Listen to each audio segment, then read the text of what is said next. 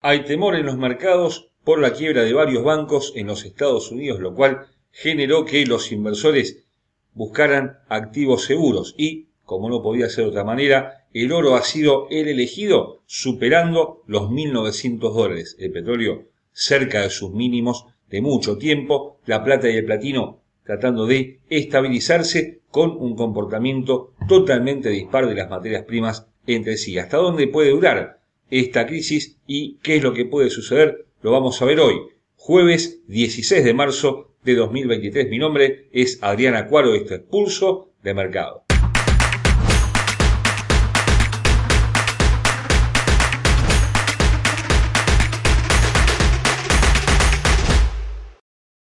Antes de continuar con nuestro análisis, te recordamos como siempre que nuestros videos son de carácter meramente educativo y que ganancias pasadas no garantizan ganancias futuras. La caída de uno de los bancos más importantes de los Estados Unidos, vinculado en este caso a las empresas de tecnología, ha despertado un temor fundado en los mercados que inmediatamente buscaron activos seguros. La onza de oro y el yen japonés, dos activos que representa justamente esa seguridad, se han beneficiado de inmediato en momentos en los que nadie sabe a ciencia cierta cómo puede terminar esta crisis. Es verdad que la Fed, el FDIC y el Tesoro americano se han eh, puesto de acuerdo para emitir un comunicado en conjunto asegurando que los inversores van a tener su dinero a disposición, pero las consecuencias de esta nueva crisis bancaria despiertan de alguna manera los fantasmas de lo que sucedió en septiembre de 2008 con la caída de Lehman Brothers. Es verdad, las circunstancias son distintas, en aquella oportunidad se había caído la demanda, había colapsado la demanda, ahora la demanda está exacerbada y lo que falta es oferta justamente y esta inflación que se ha generado a partir del inicio de la pandemia y que lamentablemente todavía no cede, está generando, bueno, que la Fed aumente la tasa de interés como lo ha hecho en varias oportunidades y lo volvió a hacer y probablemente lo haga también la semana que viene, pero eso tiene una contrapartida que es la caída de los bonos y justamente esos bonos son parte importante de la cartera de estos bancos que han visto cómo se fumaban sus ganancias en poco tiempo. Por eso tenemos un comportamiento, decíamos antes, dispar entre las materias primas con un alza del oro muy importante, lo veremos luego, pero también con una caída del petróleo, el que se acerca ahora a los 70 dólares, un nivel que había tocado a fines de 2022, que era el mínimo a su vez de 2022 y que, bueno, por ahora no tiene un cambio de dirección claro. Todo indica que puede haber un quiebre de esa zona de 70 dólares y buscar por lo menos los 66 67 dólares, siempre hablamos por supuesto de los futuros de West Texas, no tiene un eh, fundamento del todo claro esta caída, dado que la demanda se mantiene, que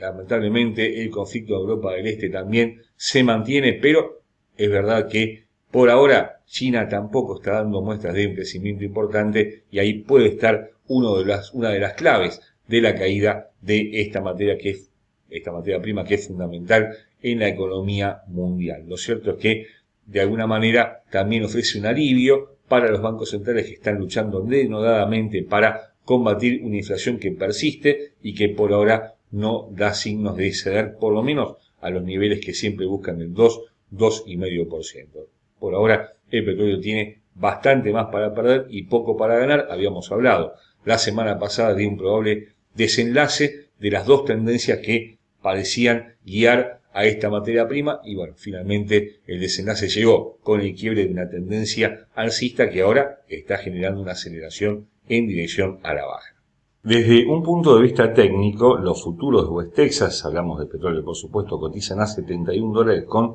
76 centavos, muy cerca de los mínimos de 2022 en la zona de 70 dólares que tocó en 70,35, en verdad, por unos pocos centavos no alcanzó un nuevo mínimo de más de un año y precisamente el primer soporte aparece en 70,30, luego 67,40 y 64 dólares con 20 centavos. Al alza 75,10, 79,05 y lejos queda esta zona de 82 dólares. Habíamos hablado de una probable ruptura de una tendencia bajista o alcista dependía de estos últimos días y bueno, se definió a la baja y así también nos muestran los indicadores principales con señales totalmente confirmadas a la baja, momento RSI estocástico, todos apuntando en esa dirección y todavía lejos de la zona de sobreventa, lo cual parece anticipar una nueva caída de la materia prima en las próximas horas. La onza de oro se ha visto ampliamente beneficiada con esta crisis bancaria antes mencionada y claro, pasó de estar casi a punto de quebrar los 1.800 dólares a la baja para superar con claridad y con facilidad los 1.900 dólares. Y en tanto se mantenga este clima de incertidumbre respecto a lo que pueda suceder con los bancos en Estados Unidos, el oro va a ser muy beneficiado, ya lo había sido en los primeros meses de la pandemia, cuando en agosto de 2020 llegó a 2.075 dólares su máximo histórico hasta el momento, lejos por supuesto estamos de ese nivel en estos eh, últimos días, pero ya superó los 1.900 dólares, un nivel que también había quebrado el mes anterior, había llegado a 1.960 dólares, desde donde inició una fuerte caída que había sido a, su vez alimentada por el alza del dólar. Lo cierto es que la onza otra vez aparece en los titulares financieros, otra vez se vuelca o es uno de los activos más buscados por los inversores y vuelve a ser, eh, bueno, justamente objeto de este análisis. Muchos apuntan a un máximo histórico durante los primeros meses, o tal vez ya estamos en los primeros meses, durante el primer semestre de 2023, un máximo histórico que supere inclusive los 2.100 dólares, pero todavía estamos lejos también de esa circunstancia. Para los próximos días lo que puede venir es una ligera baja de la onza, por lo menos a la zona de 1850, 1860, para volver a tomar fuerza durante los próximos días. Habrá que ver cómo se fundamentan o cómo se conocen los próximos datos en todos los mercados. El más importante de esta semana lo tenemos hoy con la decisión de política monetaria del Banco Central Europeo. En principio no debería tener tanto impacto sobre la onza, pero cuando se mueve el dólar, evidentemente la onza también está dentro de esa,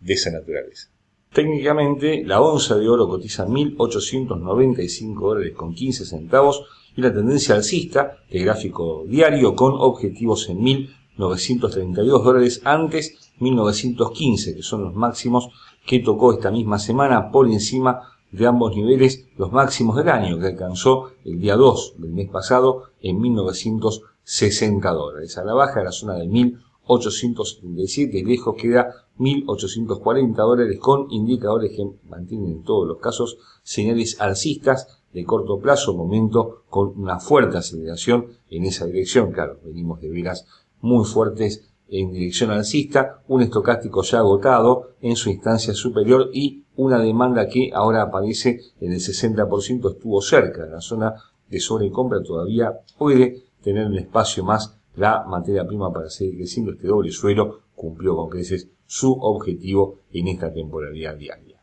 La plata y el platino intentan ganar posesiones en estos últimos días. ¿eh? La plata ya superó los 21 dólares, el platino está luchando por superar los 1000 dólares, se mantiene ahí, en esa zona de ida y vuelta, y esto tiene que ver, por supuesto, con una ligera caída del dólar en todos los frentes, pero también con el alza del oro que de alguna forma lleva consigo a las otras materias primas, a los otros metales, como los que estamos describiendo. No se han producido noticias importantes que muevan el precio de estos dos metales, pero lo cierto es que mantienen un ligero perfil alcista en los últimos días, no obstante lo cual mantienen una tendencia bajista de mediano plazo, dado que habían tocado nuevos máximos de muchos meses a principio de este año para volver a ceder posiciones y cuando parecía que se desplomaban, bueno, se desató esta crisis bancaria en Estados Unidos que genera que tanto la plata como el platino comiencen a apuntar al alza, esta vez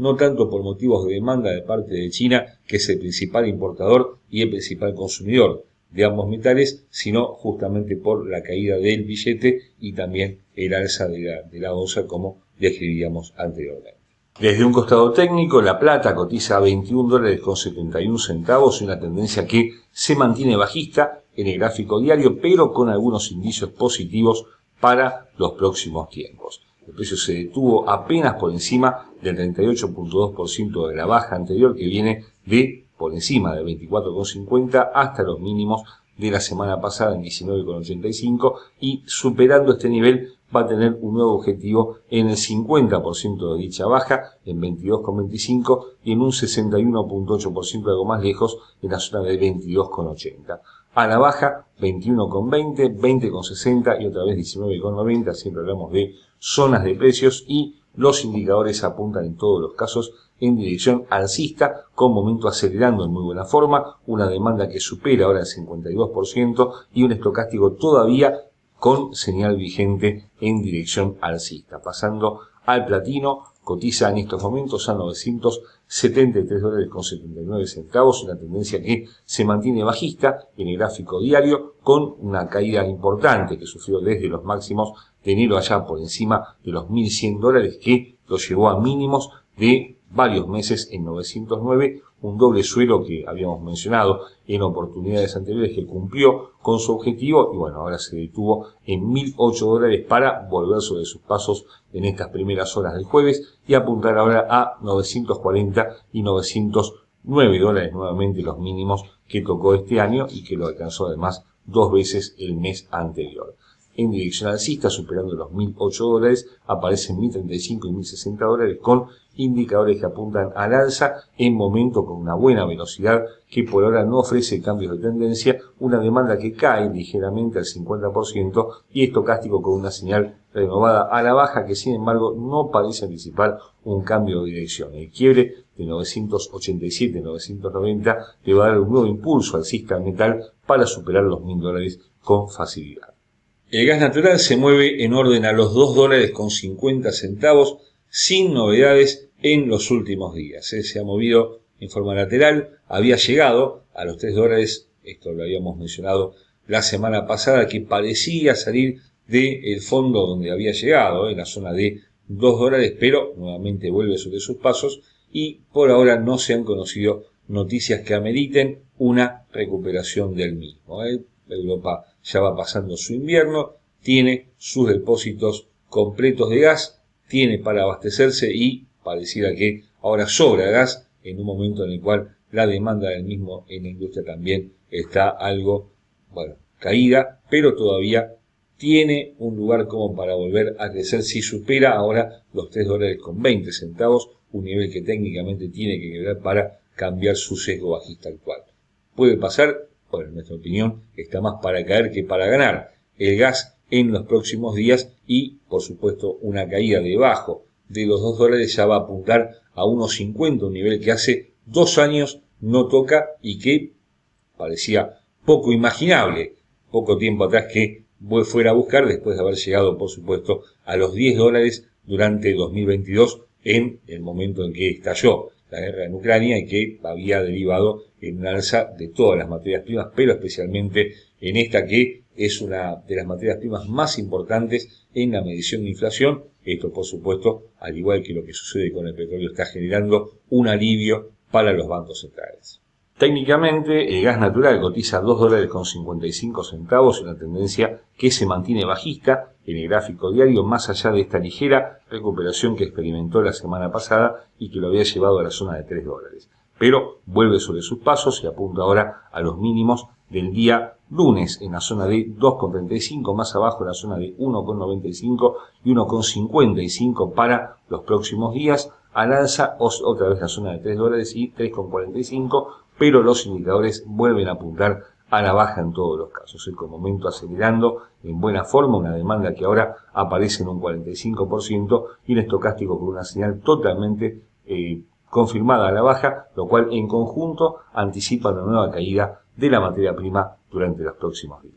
Antes de terminar, queremos invitarte a el evento de trading más importante del año, la Tampa Trading, que va a tener lugar desde eh, hoy, jueves 16, y que se va a extender hasta el día 1 de abril en varias ciudades de Latinoamérica. Puedes inscribirte en latamprotrading.com, elegir tu ciudad y participar, por supuesto, sin cargo.